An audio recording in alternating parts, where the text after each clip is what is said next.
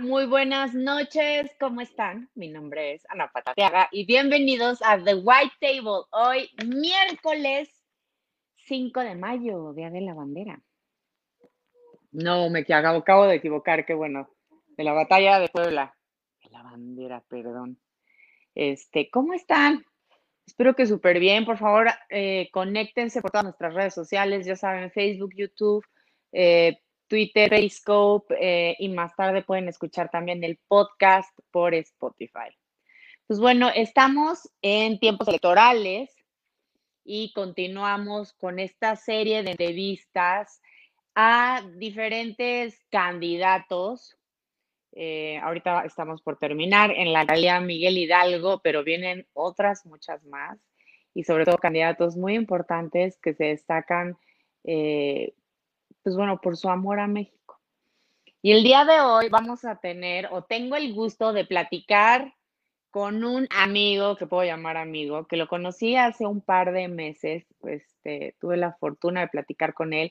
Un joven súper entusiasta, súper preparado, súper preparado de primer nivel, una persona que puedo decir honesta, decente, transparente, con gran amor a su país y sobre todo alguien con ganas de hacer política diferente.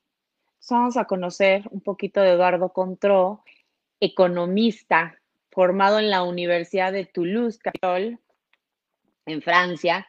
Estudió la maestría en políticas públicas en Hertie School of Governance en Berlín, Alemania. Su tesis de posgrado consistió en un estudio neuropsicológico sobre el comportamiento electoral, del que vamos a platicar ahorita, que va a estar muy interesante. Dentro del país, ha laborado en la autoridad investigadora del Instituto Federal de Comunicaciones. También ha fungido como asesor del fondo PYME en la Secretaría de Economía Asimismo, se desempeñó como director de proyectos estratégicos en la Secretaría del Ejecutivo del Sistema Nacional de Seguridad Pública. En el extranjero, se desempeñó como consultor en el ámbito de salud pública en Tanzania, África. Recientemente, publicó el libro Favor antes, favor de leer antes de opinar, el ABC de la política mexicana, el cual figuró en el top de ventas de Amazon. Por favor, bueno, actualmente es el candidato independiente por la alcaldía de Miguel Hidalgo. Tengo el grado eh, honor de dar la bienvenida a mi querido amigo Eduardo Contró. Buenas noches, Eduardo, ¿cómo estás? ¿Qué tal, Ana? De maravilla. Muchas gracias por esa linda introducción. Eh, gracias por la invitación y saludos a todas las personas que nos están viendo a través de tus plataformas. Qué gusto estar aquí. Ay, qué emoción que hasta ya se nos hizo platicar. Yo, eres uno de estos perfiles que uno quiere presumir por todos lados, que quieres que todo el mundo te conozca y que de verdad, si hay algo que admiro de ti desde el día uno, ha sido tu entusiasmo, tu entereza tu disciplina y sobre todo algo muy importante, tu fortaleza de espíritu. ¿A qué me refiero? A que no decaes, a que pueden salir encuestas, a que lo que sea, y cuando no decae, sigue hacia adelante. Platícanos, Eduardo, un poquito de ti. ¿Cómo, por qué te surgió el tema de, a ver, me voy a lanzar de alcalde y independiente? ¿Qué pasó ahí?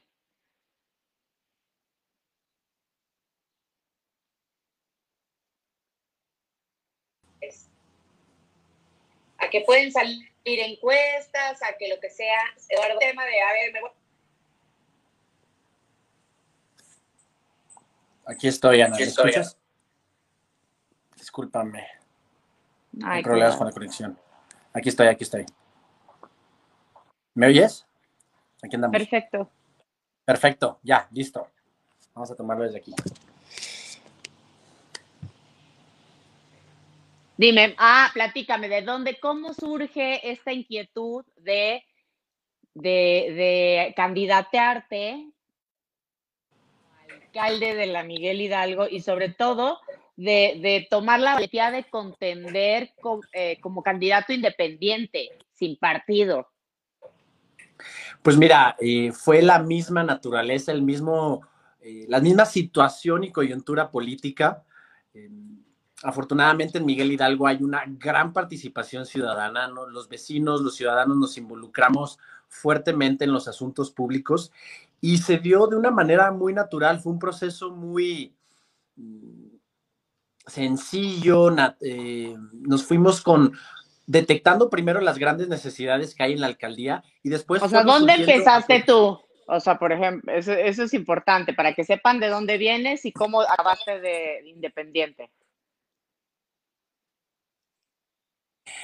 Eh, yo empecé como un ciudadano cualquiera, yo empecé como un vecino que, estaba frustrado con el rumbo que tomaba el país. Y, bueno, para los que no sepan, el, el obtener una candidatura independiente ciudadana no es tan tan sencillo como llegar y autopostularse y decir, ya llegué, INE, ya llegué, Instituto Electoral de la Ciudad de México, quiero ser candidato. No, se tiene que pasar por un proceso muy largo, primero de recopilación de firmas. Yo tuve que juntar miles de firmas de gente de la Miguel Hidalgo.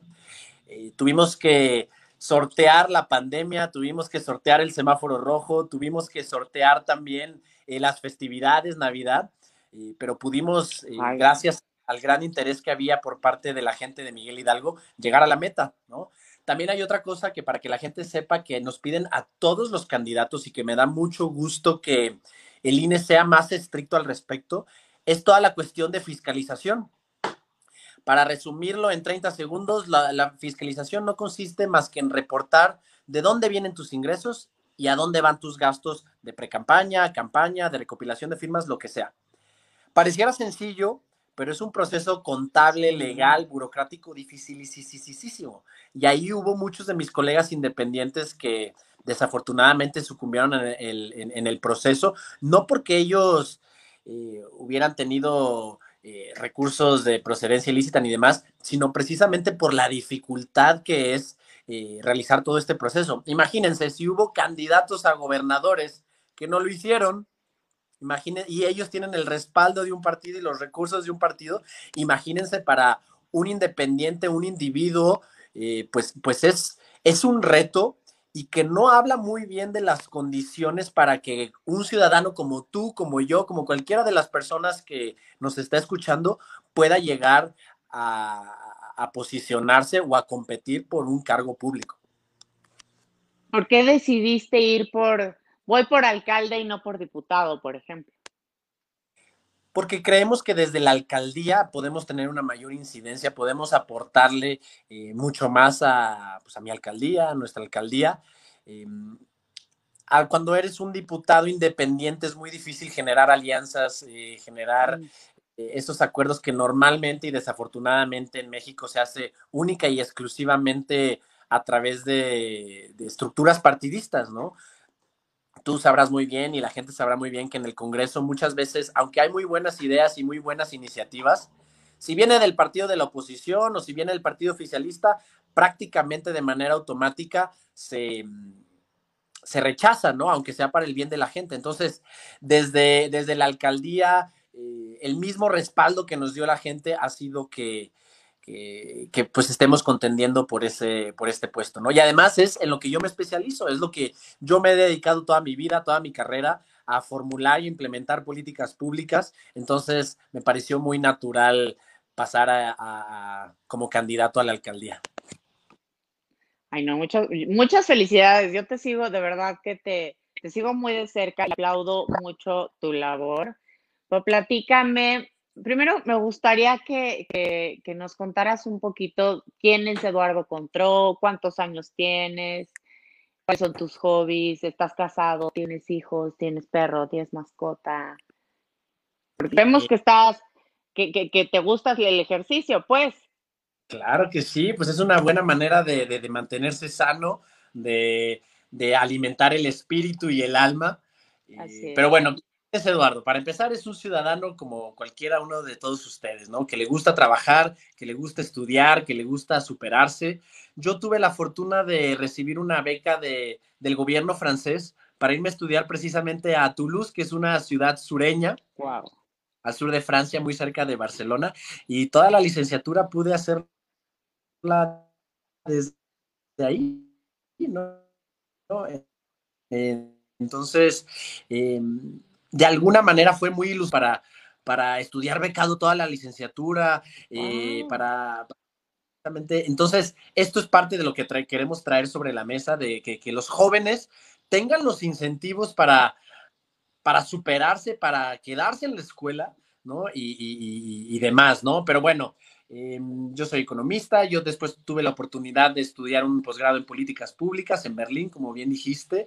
Em, tuve la oportunidad también de después de trabajar para el gobierno alemán en África, como tú dijiste. ¡Wow! En, una, en una ciudad que se llama Dar es Salaam. Para los que no sepan, Tanzania es el país de los safaris, es el país de donde está el monte Kilimanjaro, que es la montaña más alta de África. Es también un lugar donde hablan Swahili, por ejemplo, el Swahili es el idioma. Todos aquí, aunque no lo crean, saben un poco de Swahili. Todos los que vieron El Rey León. todos claro! Los nombres, todos los nombres del Rey León este, tienen un significado. Por ejemplo, Simba significa león. Rafiki ah. significa amigo. Y así hay muchos otros, muchos otros significados que hay. Eh, pero, pero bueno, ahí me tocó ayudarle al, gobierno tanzano, a través del gobierno alemán, a ayudarles a desarrollar su sistema universal de salud. Fue, muy, fue una experiencia padrísima, fue...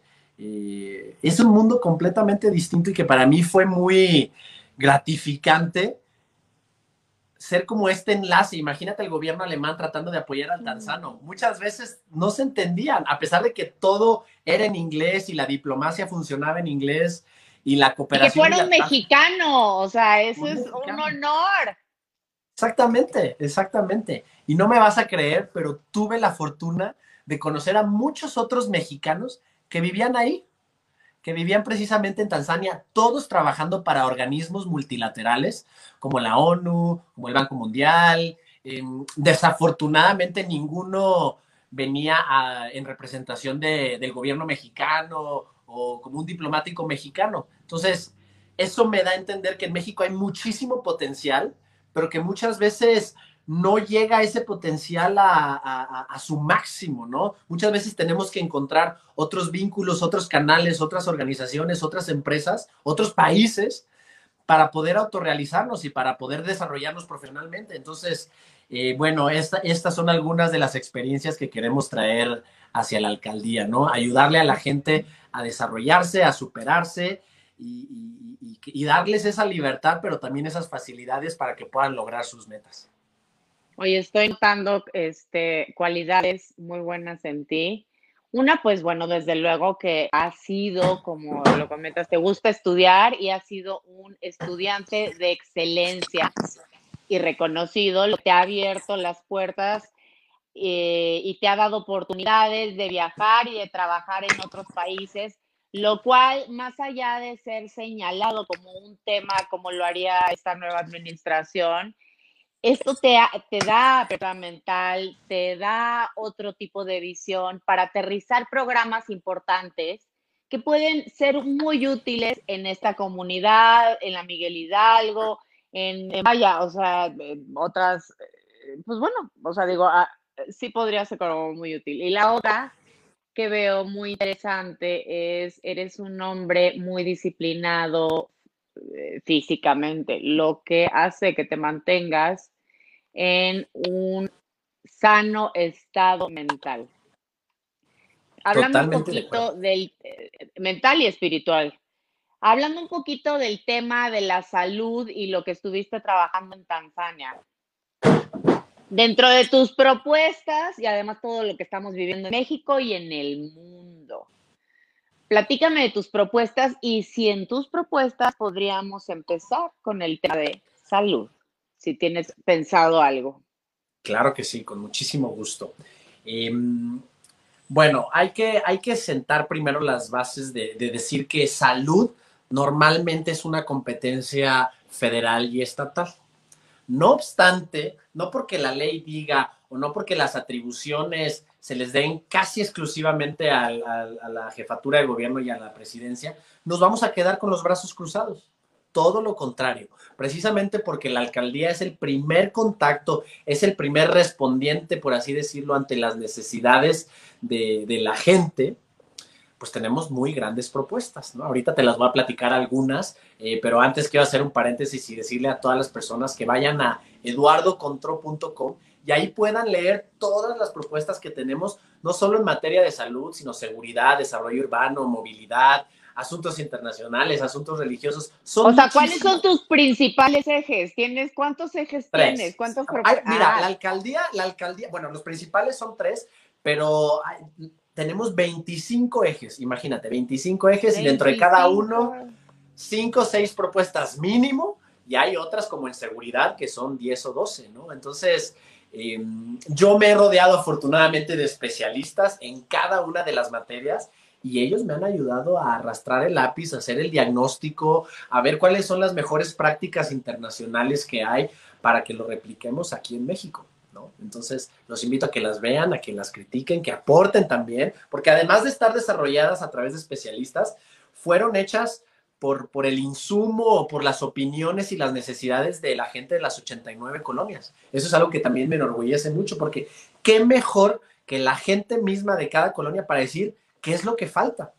Yo mentiría si digo que conozco a la perfección la problemática de cada una de las 89 colonias. Y cualquier político o candidato que diga lo contrario está mintiendo. Pero sí que estoy haciendo, me estoy rodeando de liderazgos vecinales, de comités vecinales, de, gente experta para que nos ayuden a proponer lo mismo, a proponer este, lo que, el mensaje que queremos dar. Pero además, no solo estamos proponiendo y hablando de dientes para afuera, sino lo estamos demostrando. Por darte un ejemplo en materia de salud, en lugar de decir, vamos a hacer esto desde la alcaldía, vamos a crear estos centros de salud, vamos a crear un, centro de atención 24/7 y vamos a hacer alianzas con las farmacéuticas, que son algunas de las propuestas que tenemos, ya lo estamos haciendo. Precisamente hace algunas semanas llevamos a especialistas a dar una charla en materia de salud. Llevamos tres especialistas, ¿no? Una psicóloga, perdón, una psiquiatra que nos explicó cómo lidiar mejor con el encierro, ¿no? Eso es algo de lo cual no se habla aquí en México lo suficiente, de, los, las consecuencias que tiene el encierro, la pandemia en nuestra relación con nuestra familia, en nuestra relación con nuestra pareja, con nuestros hijos y demás. Entonces nos dio una asesoría. También llegó una experta en, en cáncer y, en, y otro experto en diabetes para darnos tips y consejos de cómo podemos llevar una vida más saludable. Entonces fue padrísimo, lo llevamos a cabo en la, en la colonia Reforma Social y, fue una plática que estaba prevista para hacer 20 minutos de cada especialista y se, y se alargó horas porque a la gente le interesa su bienestar. Entonces, muchas veces pensamos que para hacer una política pública o un programa se tienen que gastar millones de pesos, eh, se tienen que contratar y, y, hacer y deshacer. No, la mejor política pública es la que tiene como eje central a los ciudadanos. Entonces, con una plática pudimos impactar y replicarlo a los cientos de ciudadanos que viven no solo en la reforma social, sino en la alcaldía Miguel Hidalgo, ¿no? Entonces los invito a que la vean, está publicada en mis redes sociales eh, y, bueno, también puedan aprender cómo llevar un estilo, de, un estilo de vida más saludable. Eduardo, tomando en cuenta que la alcaldía Miguel Hidalgo es la segunda economía o la segunda mayor economía en la Ciudad de México y produce el 4% del PIB nacional, como alcalde independiente, ¿cuáles son tus propuestas en materia económica? Mira, el, eje central o el paraguas de esto es colaborar con la iniciativa privada. Todos aquellos que creen que el sector público es más eficiente o genera empleos de mayor calidad y más remunerados están equivocados. Son los empresarios, es el microempresario también y el, y el grande empresario también quienes generan los empleos. Entonces, ¿qué mejor que colaborar con la iniciativa privada para precisamente generar empleos de calidad, ¿no? Por un lado. Por otro lado es aprovechar todo el capital humano que tenemos aquí en la Miguel Hidalgo. Como te decía, no es lo mismo, tenemos que focalizar o realizar políticas públicas dependiendo de las necesidades, ¿no? No es la misma la necesidad o los intereses o el potencial y el alcance que tiene el, el gran empresario al pequeño, al negocio, que lo que necesita es prácticamente, los dos necesitarán también sobrevivir, ¿no? Pero, pero se necesita, eh, no, se puede crear una política pública que, que, sirva para todos, ¿no? Necesitamos ver cuáles son las necesidades en cada una de las seis circunscripciones de la alcaldía. Pero bueno, una que a mí me gusta mucho y una de mis preferidas es vamos a replicar programas que se han llevado a cabo en el mundo anglosajón, en particular en Australia y en Inglaterra, donde lo que se hacía era el sector público, la alcaldía en este caso, financiaba la capacitación del posible trabajador para que sea contratado por el posible empleador y también pagaba un porcentaje del salario. Entonces es algo muy sencillo. ¿no? Que la alcaldía, a través de fondos perdidos o de financiamiento, pueda aportar y dar esas facilidades al empresario para que contrate gente, porque lo que se necesita es reactivar la economía, que haya un efecto multiplicador, que el trabajo y el dinero empiece a circular precisamente para generar ingresos y generar empleos. Entonces, em, esta no es, como bien te dice, es un, como bien te estoy diciendo, es un caso de éxito que vamos a replicar aquí en México, pero que ya está probado que ha funcionado en otros países y en otras ciudades. En cuestión de seguridad, eh, la alcaldía Miguel Hidalgo se dice que uno de cada tres habitantes ha sufrido algún tipo de eh, incidencia, pues sí, como que delito. ha sido víctima de algún delito, exactamente. ¿Cuáles, como, ¿Cuáles son tus principales propuestas? ¿Cómo vas a dar solución? Mira, la primera es, se tiene que atender al policía. Para los que no lo saben, los policías que tienen la responsabilidad o la facultad de salvar nuestras vidas en caso de ser necesario, muchas veces el promedio de los policías está en menos de 10 mil pesos mensuales. Y muchos de ellos trabajan turnos de 24 horas seguidas y hay otros que trabajan turnos de 48 horas seguidas. Entonces, ¿cómo podemos esperar que un policía responda de manera efectiva si no les damos condiciones laborales dignas, ¿no? Si no les damos créditos a sus familias, oportunidades para educarse y oportunidades para eh, escalar en el, en el ámbito profesional. Entonces, en una primera instancia, vamos a ocuparnos de atender nuestros policías. En, otro, en una segunda instancia, eh, o de manera paralela más bien, vamos a generar una gran programa de tecnología, ¿no? La tecnología es infalible prácticamente, o al menos se equivoca muchísimo menos que, que nosotros los humanos. Entonces, necesitamos cámaras de videovigilancia de última tecnología que estén conectadas, que sean funcionales en cada una de las 89 colonias. También proponemos em, arcos detectores de placas que puedan, valga la redundancia, detectar cuando entra un auto que tiene un reporte de robo. ¿no? Esta es una tecnología que ya existe, pero que no se implementa. ¿Cuál es el común denominador de todos los delitos? Que se utiliza un móvil, es decir, una motocicleta o un auto. Entonces, imagínense que con arcos pudiéramos detectar tan pronto un auto sea sospechoso, ¿no? O que en todas las gasolineras podamos implementar estos arcos y detectar de una manera en tiempo real, pues a los potenciales delincuentes, ¿no? Esa es otra propuesta. Entonces, crea, y una que más me gusta, la, que más me gusta y, y mi preferida es crear una división de inteligencia, así como se oye. El crimen sigue patrones, el crimen no es aleatorio, el crimen se concentra en focos rojos de la alcaldía. Pero ¿qué es lo que pasa? No se estudia este comportamiento del crimen, ni de manera cualitativa ni de manera cuantitativa. Entonces, estamos generando operativos policiales, estamos gastando millones de recursos yendo a ciegas, sin saber qué es lo que pasa en realidad, sin conocer los, los delitos, porque hoy en día las, las, las políticas públicas de seguridad se hacen única y exclusivamente con las carpetas de investigación pero según datos del INEGI, más del 90% de los delitos no se reportan. Entonces, imagínense, ¿cómo podemos planear la seguridad de la alcaldía solo con menos del 10% de la información?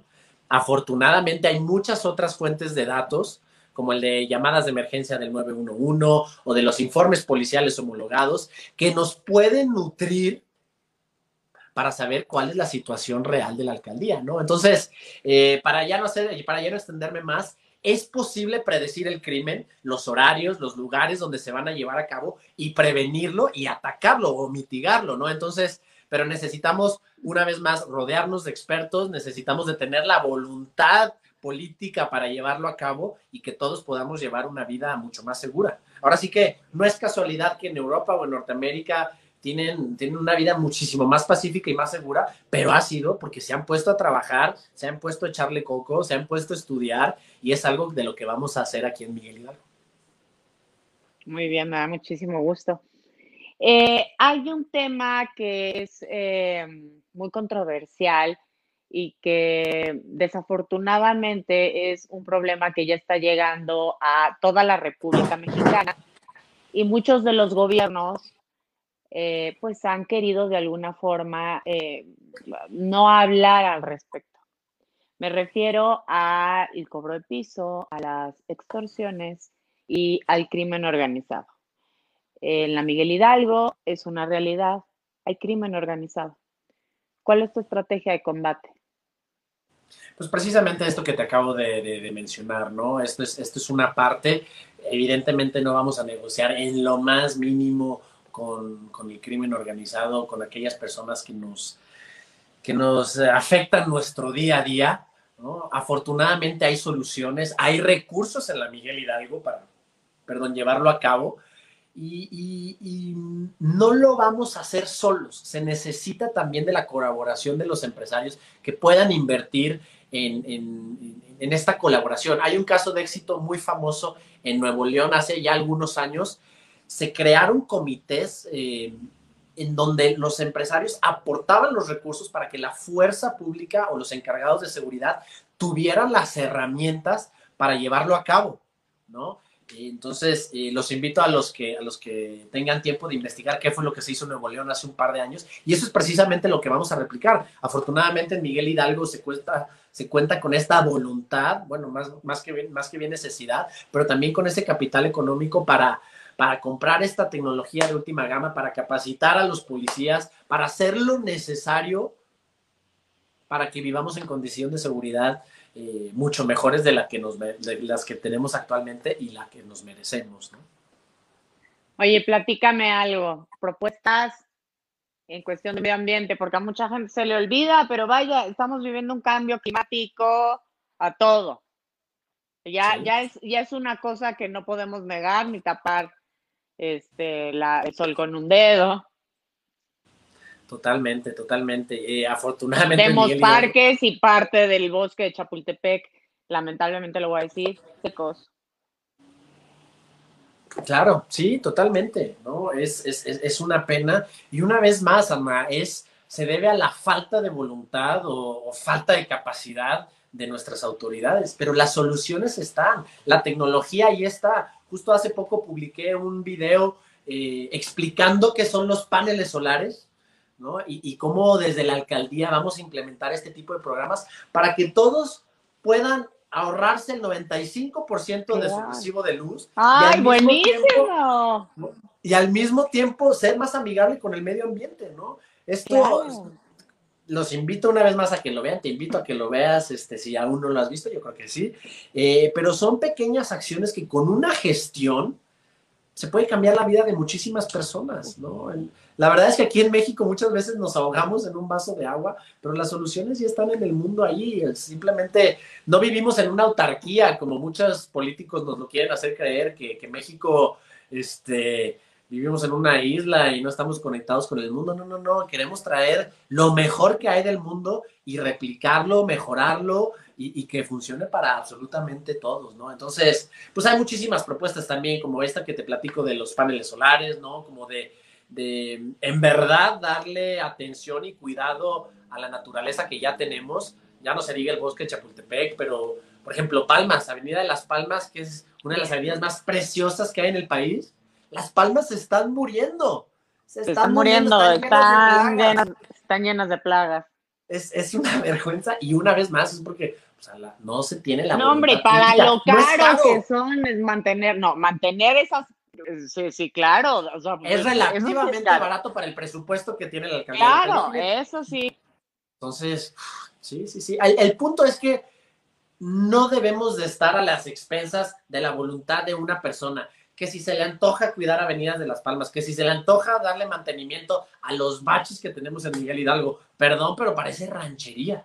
¿no? Aquí en Miguel Hidalgo, en donde, en cualquier colonia que tú quieras ver, ¿no? Entonces, ¿qué, es lo que propongo? Que no sea Eduardo la panacea de todos los males que hay en la alcaldía, pero que sean los ciudadanos de Miguel Hidalgo que se involucren en la toma de decisiones, que, que, ayuden y cooperen eh, en, en ver cuáles son las necesidades primordiales y que, y que no se necesite que una persona tenga la voluntad de no hacer las cosas, sino que se hagan de una manera sistemática, planeada, eh, transparente, ¿no? Entonces, este, eso es otra Vayámonos de una vez al tema de transparencia y corrupción. Platícame tus principales propuestas.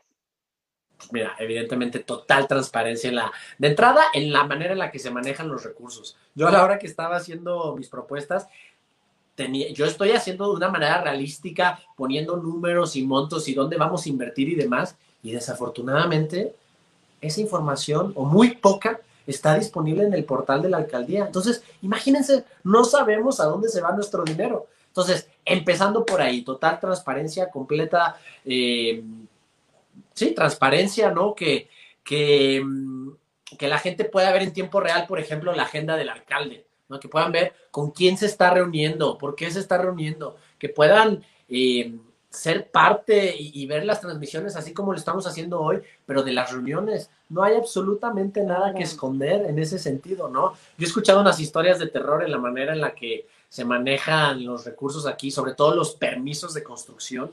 Es un foco de corrupción y del cual no vamos a ser cómplices. Eh, yo lo que quiero decir es que apegado a la ley, todo el que quiera invertir, todo el que quiera generar negocio va a poder hacerlo y va a tener las facilidades por hacerlo apegado a la ley. ¿Qué papel tienen las mujeres en tu vida?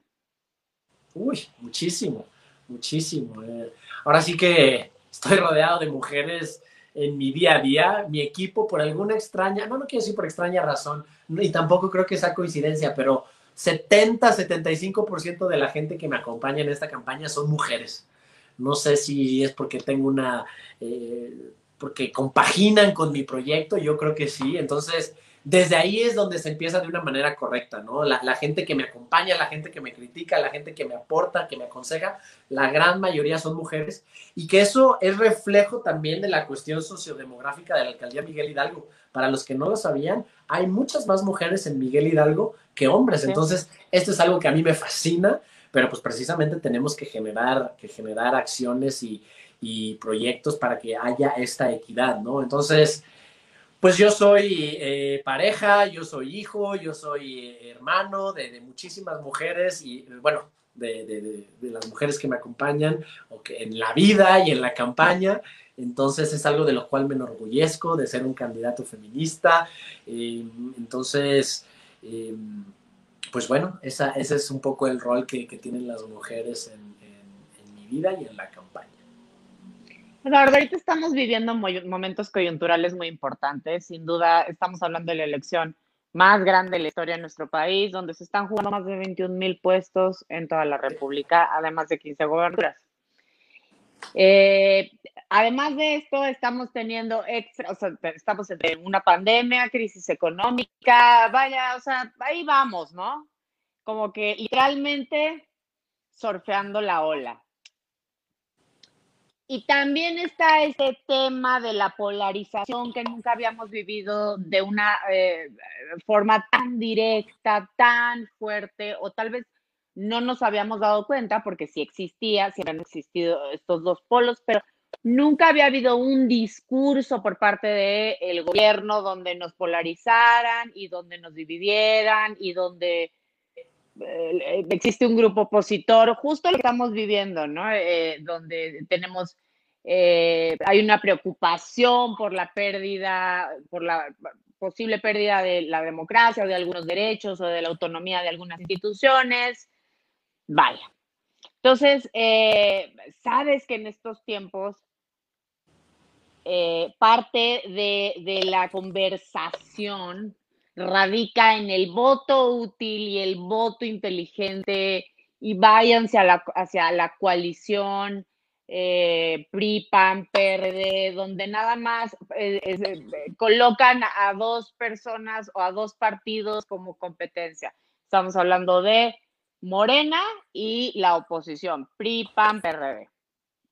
y, en algunos casos, Movimiento Ciudadano. En algunos casos, disculpen, saludos, Movimiento Ciudadano. No se me olvidan. ¿Cuál es el papel de, de la independiente? ¿Cómo, cómo, cómo mover emociones? ¿Cómo convencer? ¿Cómo decir, hey, yo soy la solución, yo te voy a ayudar, yo soy la de veras? Mira, tú lo dijiste perfecto, tú dijiste el voto inteligente. Y yo digo todos los días que el voto inteligente es el voto independiente, ¿no? Este, mira, ¿cuál es el común denominador para que una sociedad o un país prosperen? La participación de los ciudadanos. Así de sencillo. No son ni los recursos naturales, no es ni la historia, ni la posición geográfica, ni el que tengas de vecino. Es el grado en el cual participemos los ciudadanos en la política es lo que va a determinar si prosperamos o nos vamos hacia atrás, ¿no? Porque el hecho de que nos involucremos permea en todos los ámbitos de la sociedad, seguridad, salud, desarrollo urbano, lo que tú quieras, ¿no? Entonces, una sociedad que no es vigilante, que no aporta, que deja que las autoridades hagan y deshagan, pues claro que ahí están los incentivos puestos para que deshagan más que nada, ¿no? Entonces, ese es el primer punto. Entonces, ¿qué es lo que se necesita? Verdaderos ciudadanos que se involucren y que compitan y que aprovechemos que Miguel Hidalgo es una de las muy pocas candidaturas independientes que hay a nivel nacional. Imagínate, para ponerlo en contexto y en perspectiva, de todas las candidaturas y todos los puestos de elección popular y de los miles de candidatos que va a haber en Ciudad de México, solo llegamos 10 independientes lo cual es una tristeza, me enorgullece de manera personal, pero me preocupa porque el sistema, una vez más, como te lo decía hace rato, no está hecho para que tú y yo podamos competir, ¿no? Está hecha para que los partidos sigan monopolizando el poder. Entonces, habiendo dicho eso, pues sí, hay una polarización grave, hay una situación grave que vivimos en el país, pero no por eso vamos a darle un cheque en blanco a, los, a la oposición o a quien sea y decirle, híjoles, como eres menos peor que los demás, pues anda, te regalo mi voto. No, tiene que ser un voto informado y tenemos que exigir y tenemos que ver de dónde vienen los candidatos, ¿no? Ahora sí, en términos prácticos, mi candidatura, ¿qué es lo que ofrece? Una candidatura independiente y sobre todo por lo que represento mi, lo, lo, que represento yo y mi equipo, nos han abierto las puertas en todas y en cada una de las 89 colonias de las seis circunscripciones de la alcaldía, cosa que ningún otro partido ni ningún otro candidato puede decir. Porque ya por definición o por alguna preconcepción ideológica o política, si un candidato va a cierto sector, es pésimamente recibido. O viceversa, si el otro candidato va a otra colonia, lo recibe con piedra o con lo que tú quieras, ¿no? Muy mal.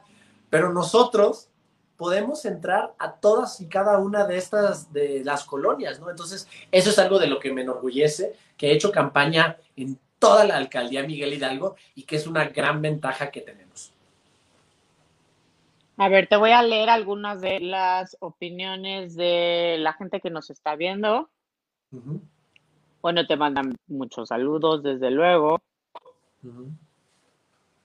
Eh, saludos, felicidades, Ana Pat. Bueno, mira, esta me llama la atención. Interesantes propuestas por parte de Eduardo Contró. Esta creo que es una pregunta muy importante. En cuanto a las personas en situación de calle, ¿qué va a hacer la alcaldía Miguel Hidalgo?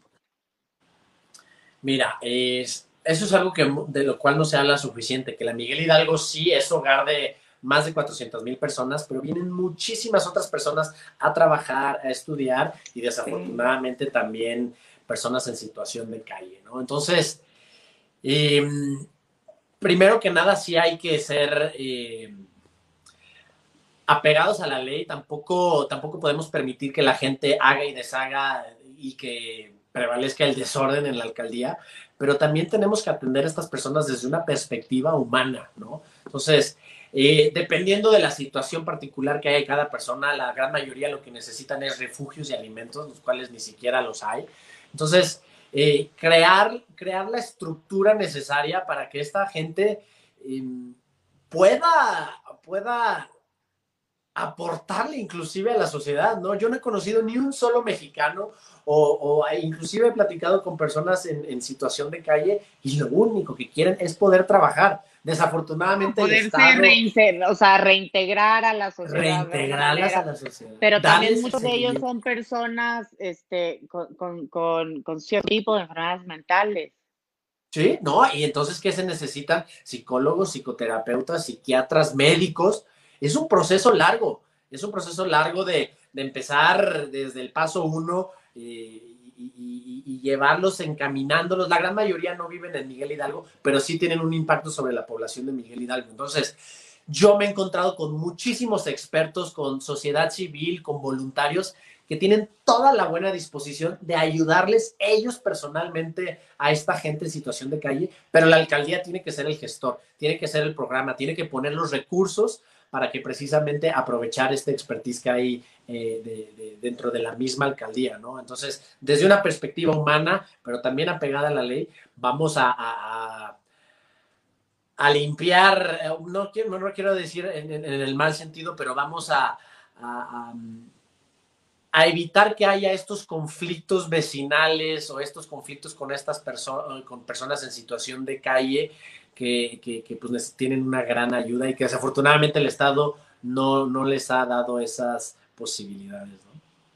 Hay una demanda constante y creo que, bueno, esto a raíz de la pandemia hemos notado, y seguramente muchas personas han llegado a comentarte, que el comercio en vía pública ha ido en aumento. La, alcaldía, ¿cómo va? ¿Qué va a hacer? ¿Qué, ¿Qué, harías?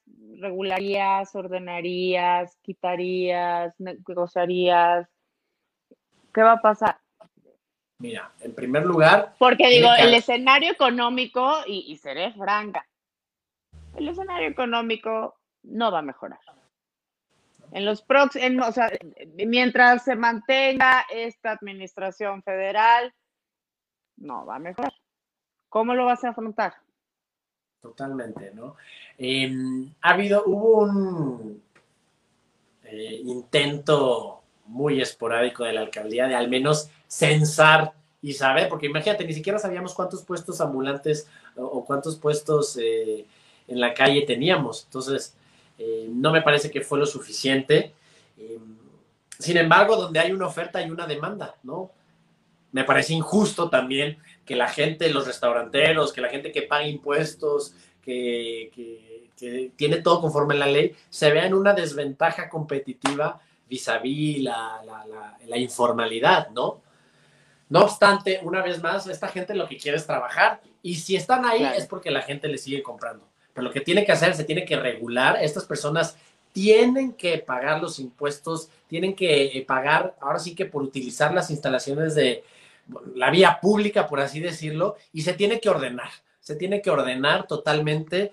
Em, entonces, hay muchas maneras de resolver el problema, ¿no? A esta gente las puedes reubicar, ¿no? Si les das las facilidades en ese sentido, si los, si los acercas a la formalidad muchos de ellos no quieren estar en la informalidad, pero la situación los lleva a estar ahí. Entonces, sí es tener la voluntad política y dedicar un programa para esta gente, decir, a ver, tú que vendes tacos, ah, bueno, entonces vamos a buscar tu lugar, en lugar en la alcaldía donde puedas tener tu, tu local eh, dado de alta en el SAT, que pagues impuestos, que estés, que, que tengas seguridad social o que tengas IMSS para tu, tu gente, que puedas tener un portal de internet, que la gente cuando te busque, en, valga la redundancia, en algún buscador, te pueda encontrar y puedas eh, incrementar tus ventas, que puedas exportar inclusive.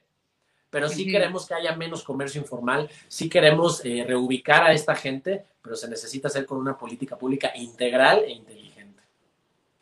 Y en coordinación también con el gobierno de la Ciudad de México, y este, pues bueno, veamos. y no, no, nosotros, por ejemplo, hay muchas cuestiones, como te decía, en salud y en seguridad, gran parte de las atribuciones eh, y la ley le dice a la Ciudad de México que, que, ellos tienen las facultades, pero es muy fácil así lavarse las manos y decir, ah, como le compete a la Ciudad de México, nosotros ni nos involucramos, la alcaldía, hablo de la alcaldía, pero pues eso no me parece, si, si la Ciudad de México, que claramente está sobrepasada la voluntad de querer resolverlo, pues nosotros vamos a ser quienes resuelvan y atiendan las necesidades de la gente. Excelente. Muchísimas gracias, Eduardo. Me encantaría que, que les dieras un mensaje a las personas que nos están viendo, a la gente que habita en la Miguel Hidalgo y a todos aquellos que tienen esta inquietud de que no un, un candidato independiente no necesariamente divide el voto. Claro que sí, claro que sí. En, primer lugar, los quiero invitar a todos a que nos sigan en redes sociales. Me pueden encontrar en cualquier red como Eduardo Contró, que visiten la página eduardocontró.com y lean nuestras propuestas, lean un poco más sobre mí, sobre quién soy y que vean que soy un ciudadano como ustedes que, que está aquí para ayudar, que tiene la vocación de servicio, la experiencia, pero también la capacidad de hacerlo y que se está rodeando de gente que lo haga. Segundo, ¿sí? Nosotros no vamos a dividir el voto, nosotros vamos a ganar la alcaldía. Yo no voy por un puesto legislativo. A los que les preocupa ahora sí que el rumbo del país, pues sí, piensen muy bien su voto por el legislador, sobre todo por el diputado federal por el que van a votar, y ahí llévenlo a cabo. Pero aprovechemos que en Miguel Hidalgo tenemos unas pocas, eh, de las pocas candidaturas independientes que hay en el país. Aquí en Miguel Hidalgo ya intentamos todos los colores, todas las ideologías, y yo no veo muy claro que, que prospere o que la alcaldía tenga, sea un referente a nivel nacional ya no se diga a nivel global. Esas son partes de las propuestas que traemos, ¿no? Y, bueno, yo los invito a que ustedes emitan un voto, no un voto útil, sino un voto inteligente, informado y que, y que sea por el bien de México. muchísimas gracias, Eduardo. Qué gusto y es un honor haberte tenido en este programa hasta que se nos hizo o hasta que se me hizo. Eh, ya les puedo presumir a mi amigo, a todo el mundo. Y pues bueno, muchísima suerte que gane el mejor este 6 de junio. Te mando un abrazo a la distancia. Muchísimas gracias, Ana Paz. Les mando un fuerte saludo a tu auditorio. Gracias por acompañarnos y bueno, nos vemos muy pronto. Nos vemos pronto. Que tengas una espléndida noche. Buenas noches a todos. Nos vemos mañana. Mañana tenemos un especial. Buenas noches. Bye.